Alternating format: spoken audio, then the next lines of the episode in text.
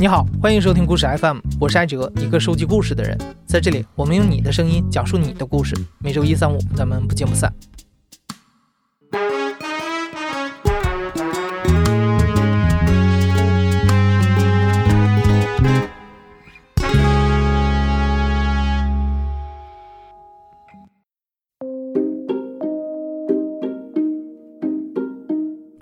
那夏天啊，我当时刚结婚不到一年，然后我和我老婆就去了一趟欧洲，算是度蜜月吧。那我们其中那个机票是在迪拜转机，其中有二十多个小时，所以可以出机场，在这个城市里玩一玩。那我们当时就出去了，在那儿订了一间酒店，然后玩了二十多个小时。当时正好赶上是这个穆斯林的斋月，然后根据我以前的认知啊，我以为这个穆斯林的斋月，那就是他们的一个习俗，每年会有这么一个月，白天不能吃东西，只能在晚上吃，呃，日出之前吃。嗯，那我觉得迪拜是一个国际性的大都市啊，有很多的外国人，穆斯林不吃呢，我们这些非穆斯林，我觉得我可能应该是功课没有做足，这也许在人家的文化里是一个非常冒犯的事儿。我说啊，嗯，不好意思，那我们赶紧收起来，就没有再吃。那后来我才发现，其实，呃，这个在迪拜的外国人，他们。要想吃东西的话，都是把东西买到自己的房间里去吃，在公共场合吃的话，还是一个相对冒犯的事情。这算是我经历的一个不大不小的文化冲击吧。那时间到了二零二零年，因为疫情嘛，我们很多人应该很久都没有出去旅行了。过去那些在旅途中遇到的人和事儿啊，甚至那些不期而遇的文化冲击，现在都开始让人无比回味了。那上个月呢，故事 FM 发起了一次关于旅行中的文化冲击的征集。今天的节目里啊，我们就选取了其中的三个故事，希望你能通过他们的讲述，更加理解这个复杂的世界。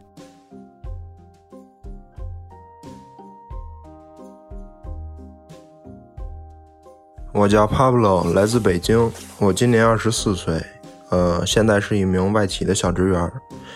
呃，我这次旅行发生在二零一五年，我去的是美国。Pablo 当时参加了学校的一个项目，要先在美国实习三个月，然后才可以去旅行。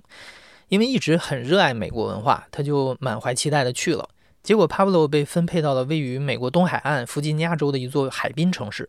在一家大型的连锁酒店里当实习生。说是实习生啊，用 Pablo 的自己的话来说，其实就是一个干体力活的。他每天的工作就是搬运毛巾、清倒垃圾，尽是些又脏又累的活。在那儿工作的时候，Pablo 对自己向往的美国文化开始有了全新的了解，特别是对美国复杂的种族问题有了切身的体会。入职的第一天。就是人事的一个姐姐带着我，嗯，到了酒店的一个走廊里，呃，参加他们每周一的例会。这个走廊里就是我们这些干体力活的呃员工，他们会在走廊开会。当时这个走廊里全都是黑人，黑压压的一片。嗯，我去的时候稍微有一点儿，有一点不知所措。首先说一说，就是我被误认为一个种族歧视者，嗯，因为种族歧视这个问题，嗯，在美国其实向来是非常非常严重的，像他们也在他们文化里努力的去纠偏这种歧视。我的同事里边有一个黑人小姑娘，可能也就是刚成年，十八岁的样子，一个个头不高的小姑娘，呃，身身材是比较丰满。我第一次明白。他可能对我是有好感的，是在有一次倒垃圾的时候，他说：“嗯，他说，嘿，Pablo，你过来，我来帮你倒。”当时其实英语口语还是不是很利落，而且心里很紧张。每到有这种英文对话的时候，我就不敢多说话，嗯，非常的沉默，全都是他在跟我说。他大概意思是说，我看你身身材挺好的，挺强壮的，你你这么壮，是不是可以把我举起来？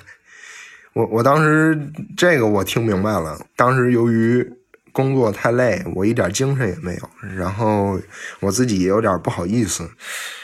我就真的是不知道说什么，场面一度非常的尴尬。这个小姑娘就用很很暧昧、很很期待的眼神看着我。这个事儿后来就不了了之了。慢慢的我就越来越能明白他对我是有意思，而且他在对我各种示好，我真的是心里特别尴尬，而且我的英语说口语真的是不太会说，心里特别的慌，而且我这个恋爱的经经历非常少，我不知道怎么能很体面的去应对这些东西。有一次，终于就是被我这种糊弄磨得没有耐心了。他就问我说：“问我喜不喜欢他？”那个时候我们在一起等电梯，我们两个人都面对着电梯门，面对着电梯的那个按钮。我我什么都没说，我装作我听不懂。他说：“他说我知道你听得懂。”嗯，之后就是一一阵沉默。沉默之后，他问了一。我至今特别难忘的一句话，他跟我说：“Are you racist？” 他大概是这么个发音吧。他问我是不是一个种族歧视者。他可以说他真的是对我全都摊牌了。他说他可能心里想的是：“老娘对你暗示都这么明显了，你你为什么还不约我出去之类的？”问我是不是一个种族歧视的人。后来他可能是真的觉得我是不喜欢黑色人种的。他后来再看我的眼神就不会再有这种暧昧和充满期待了。每次看到他的时候，他总是表情有些严肃，可能有一些有一点怨气，也有一点委屈失望。还有一次经历是我感觉我受到了种族歧视。有一天，嗯，我刚从超市出来，太阳特别特别的大，天气太热了，有平均的气温每天都是四十多度。我当时是买了一箱汽水，但是我的交通工具只有一辆自行车。当时走在路上的时候，迎面就过来一帮大概有三四个十岁出头的这个白人小男孩。可以说，他们就是最令人讨厌的年龄的小男孩。然后他们走过来的时候，一脸坏笑，迎面就问我说：“嗯，我在干什么？”他们就看我，看到我扶了一箱汽水，他们就问我说：“你你是不是卖汽水的？”一一边说一边就就乐，好像就是在嘲笑我之类的。后来他们看我不理他之后，他们就主动要伸手去。嗯，去拿我的汽水，然后我当时就就怒了，我就站下来，呃，让他们让他们滚。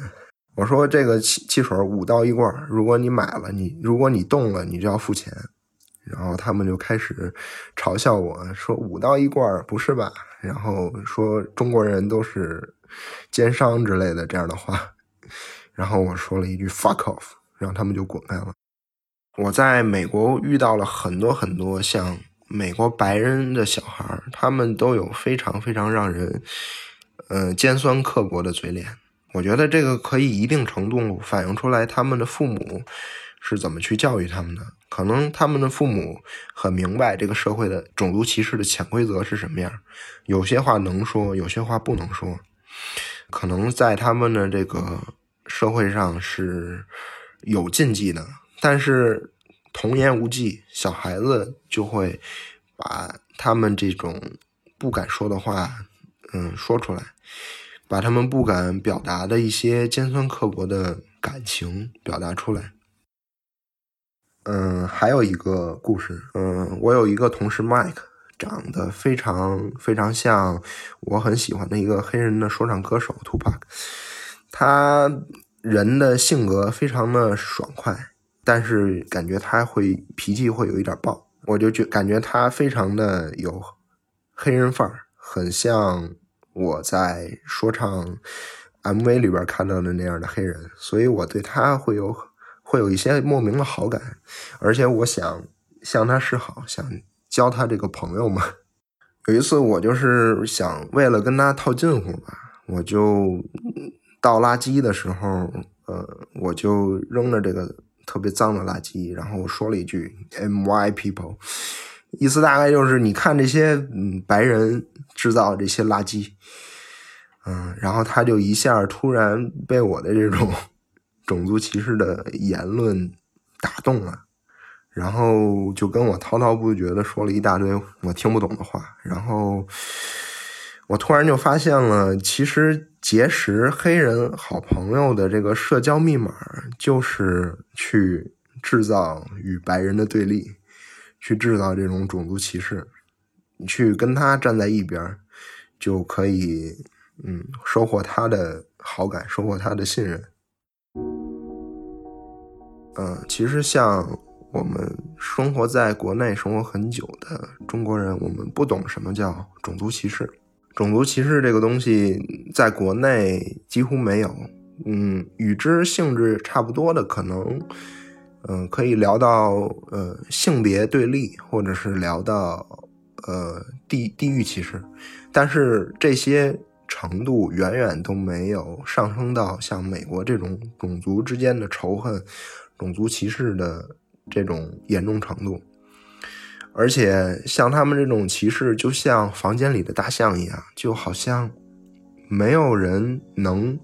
注意到他，他他在那儿。但是这是一条可以说是社会的潜规则。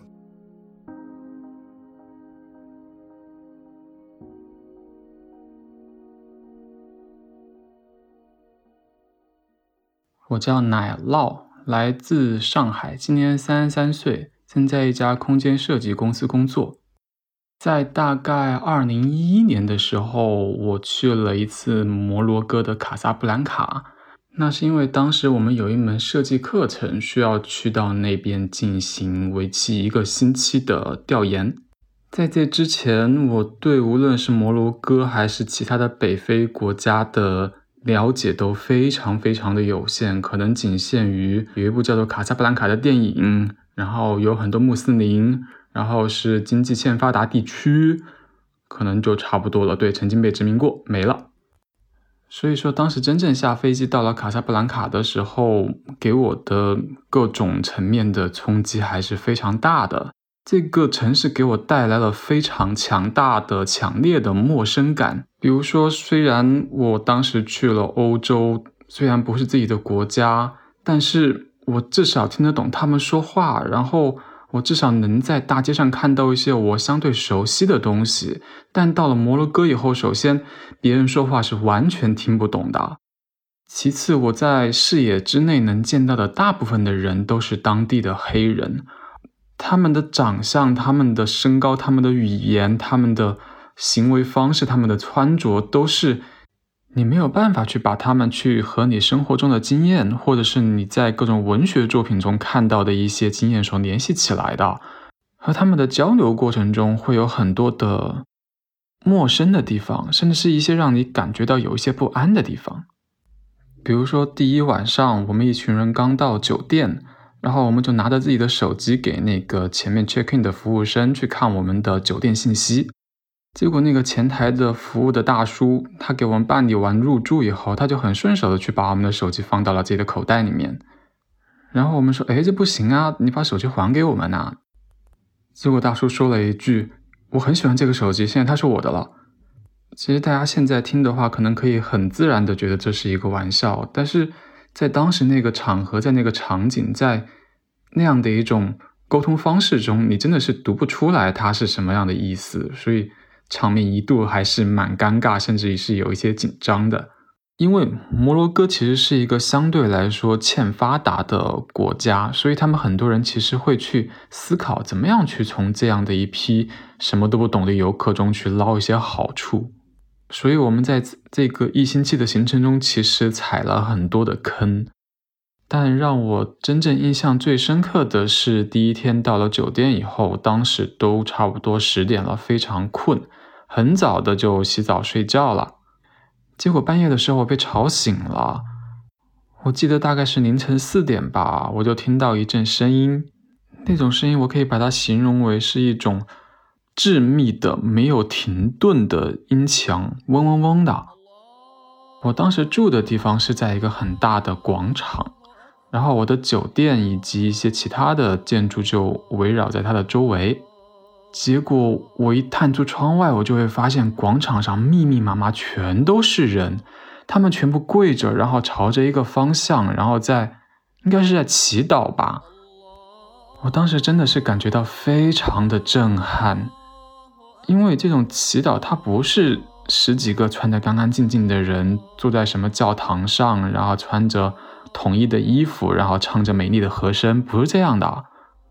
而是黑压压的一片人，密集化的、规模化的，用一种你觉得很奇怪的声音频率，然后在做着祈祷这件事情。我还记得当时还是蛮黑的，但是月光打在他们身上那种感觉，你有觉得它是一种很壮丽的。宗教文化，但是因为很陌生，因为你听不懂他们在念什么，因为这种形式可能会感觉到有一些粗糙，再加上它又是以这种不期而遇的方式出现，所以当时我甚至觉得它会有一种回归本源的生命力在里面。当然，这种宗教感、欠发达感只是卡萨布兰卡的其中一个面相。大概是在第三天、第四天的时候，我觉得我大概已经适应了当地的生活。慢慢的，我发现这个粗糙的、混沌的，甚至有一些不知道什么叫做委婉的城市，似乎渐渐的给我带来了一些久违的熟悉感。比如说那些在老城的棚户区里面的菜市场，它真的和童年的时候我外婆牵着我去的那些菜市场非常的像。然后那些琳琅满目的东西挂的到处都是的那些商品集市，它就会让我想到家乡那些小商品批发市场。还有就是在夜市上面，我们可以买到煮蜗牛。我当时那些欧洲同学真的是觉得非常恶心，避之不及。但是我吃的非常爽，就像以前小的时候在夜市上做螺丝一样。当然，整个城市里面也有很多很好的帮助过我们的人。有一次大晚上，我们迷路了，我们去问警察，结果警察直接就开着摩托车把我们送回酒店了。还有一次是我们坐火车去马达克什，是没有座位的，我们坐在地上，当时感觉好像到站了，火车速度也很慢，但是并没有停下来。我们就问旁边的小孩，旁边的小孩说：“啊，你们已经到站了，跟我来。”然后居然就带着我们直接跳下了慢速的行驶的火车。我们当时一心有余悸，一边又在想：“哎。”你不是还没有准备下车吗？结果小孩就摆摆手说：“没关系，不用谢，Good luck。”然后就扬长而去。我们也不知道他会去哪。所以总结下来，这次去卡萨布兰卡，它带给我的文化震撼是多方面的。一方面，它让我看到了这个城市这一种传统与现代的巨大碰撞，混沌感和秩序感的碰撞。这种碰撞甚至让我和另一个时间维度的我自己的家乡有了一次对话。我叫大梦，现在生活在香港，是一名公关从业者。二零二零年跨年之前，就二零一九年的年尾，我和我的一个女同学，我们相约两个人一起去以色列和约旦旅行。大梦他们当时制定的路线是先从以色列入境，从北玩到南，再过境到约旦，从南再玩到北，然后最后从约旦北部的一个关卡回到以色列。结果原本计划离开约旦那一天，因为错过了出关的时间，两人不得不在约旦又多待了一天。那为了好好利用这段多出来的时间，他们俩临时起意，决定去约旦的首都安曼去看一看。当时是当然没有做任何安曼的功课啦，也是想着就去随便转转，所以我们中午到了安曼住下，然后下午就去玩。就是我们去了一个商业区，那个商业街是比想象中意外的好看、好逛，就是有很多很多各式各样的商店，也很好买，有很多工艺品啊、食品啊，可买性特别高，而且又便宜。最最让人印象深刻的就是那里的人无比的热情，就是我们走在街上，就基本上每家店的店主和客人都会跟我们打招呼，特别热情，也不是让你买东西那种推销式的，就是好像是发自肺腑的欢迎你来我们这儿玩，就完全没有想到怎么就这么。一个乐土，大家都好开心，每个人都挂着笑容。接下来，我同学就说他想去看一下，试一试约旦的甜品，因为就是他有读到说有很多那种啊约旦本地的点心，就是那种像蜜食之类的那种东西啊，然后挺好看的，想去那个点心铺去看一看，然后拍拍照啊，尝一尝什么的。然后就找到了一间排队人很多的，就是专门是卖点心和甜食的那种店，就是也没有什么招牌，然后很小，大概也就十平方米吧，然后里面有大概五六个三十到五十岁中间的这些叔叔在里面忙，就是很昏暗，就是一个黄色的那种灯，然后墙上有一些油腻啊，然后还有一些黑色的烟，但是特别有人气，门口有很多人，然后那个气氛也是非常的好，然后。我同学就是那种在门口踌躇，然后那个大叔就出来跟我们说：“哎，你们那个是不是对甜品有兴趣？快进来，快进来！我们这儿有好多好吃的，来那个请你们吃。”然后我们就进去，他们就真的超热情，把基本上每一种甜品都拿了一两个，然后就给我们弄了一大盘，说：“来那个尝尝，这些都不要钱，随便尝一尝。”然后我们两个就在那儿吃，然后那个应该是店主。也是一个四五十岁的一个大叔，也是戴了一个鸭舌帽，然后留着小胡子，穿着一个挺精神的一个皮衣，然后他就问我们说：“你是啊，是哪里来的呀？啊，是中国人，然后为什么会来安曼呢？”他跟中国还是挺有缘分的，他以前是做外贸的，曾经去过中国，所以对中国人印象也都非常好。然后我们就相谈甚欢，然后那些大叔就在那忙着去打理他们的那些点心，就整个小店里都洋溢着快活的空气。然后大叔就问我们说：“啊，你们那个离开阿曼以后啊，准备要去哪里呀？”我就看到我的同学马上就要回答了，然后我就突然想，哎，不对，就是阿拉伯国家和以色列关系也不是特别好，是不是不太应该讲说我们离开了这里就要去以色列，就显得好像我们。就离开了这儿就要投奔敌国那种，突然特别快的一个一闪念，我想好像不太能讲实话，然后我就打断了我同学马上就要张口的时候，然后我就说，哎，我们是要去明天就从安曼机场坐飞机回北京了。然后那个大叔就啊说啊，那个太好了，就是你们希望你们这一次在约旦玩的开心，我们就一起又聊了一些别的。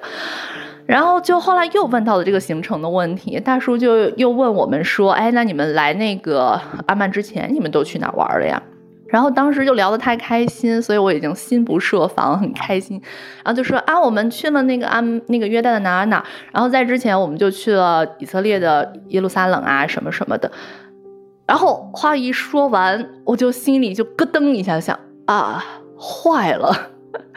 我为什么自己自己自爆了呢？然后这个时候就不是我主观的原因，因为客观上也静了。就是那个店里本来是洋溢着快活的空气，但是突然你就感觉你就能简直视觉化，就是那个热烈的气氛突然就凝固了，然后开始降温，然后就感觉房檐开始滴水那种感觉，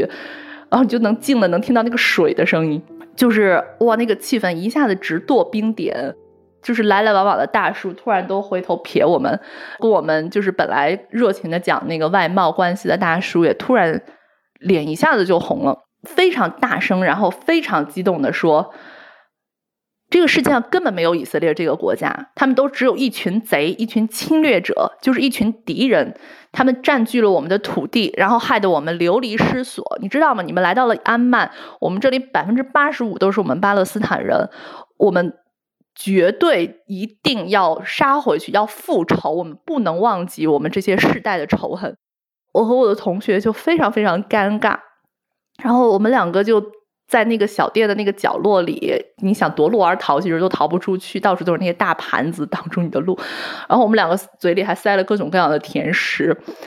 我当时其实有点想哭，就是觉得，首先其实最大的感情是很羞愧，就是你。吃了别人那么多东西，然后大家又聊得那么好，人家对你那么热情，你怎么可以伤害别人的感情，让别人一下子有这么大的一个情绪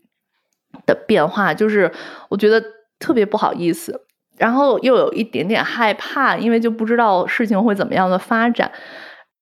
嗯，因为我做公关的嘛，然后我觉得我当时使出了我的各种职业解数，开始在那儿。假笑，然后周旋，然后我和我同学就好像大家相视一望，然后就互递个眼色，大家快点把这些东西吃完，我们快点走。然后我就赶紧就是又买了一些，我们两个就是给了我当时记得应该是给了大差不多双倍的价钱，就当是小费，然后就说谢谢你们，谢谢你们，真是太好吃了，今天聊的真愉快。然后其实也没什么人搭理我们，我们两个就撤了。这个惭愧感就一直留了很久，就一直都觉得特别的愧疚。我不应该这个样子，然后我应该做好功课，应该更好的对这些文化有一定的敏感度。反正从那次旅行结束之后，我就会一直特别关注巴以的新闻，因为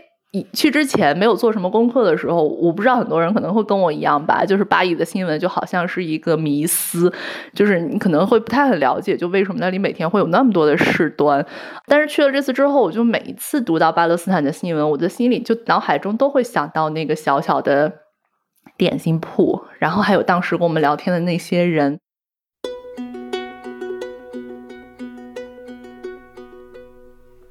二零二零年行至今日，其实约旦和以色列也是我最后一次旅行，下一次国际旅行也遥遥无期。呃，我觉得这是一个隐喻，就不知道为什么进入二零二零年之后，就有见到越来越多的这种点心铺大叔这样血脉喷张啊，然后非常慷慨激昂的这样的场面，就看到人与人之间的冲突和这种隔阂。好像是在这一年更加的加深了，所以我就看到这些，总是会情不自禁的再想到那个下着小雨的夜晚，然后就在想说，那家满是油渍的小店，那几位普通的大叔，他们和我们，我们是不是都值得更好的世界呢？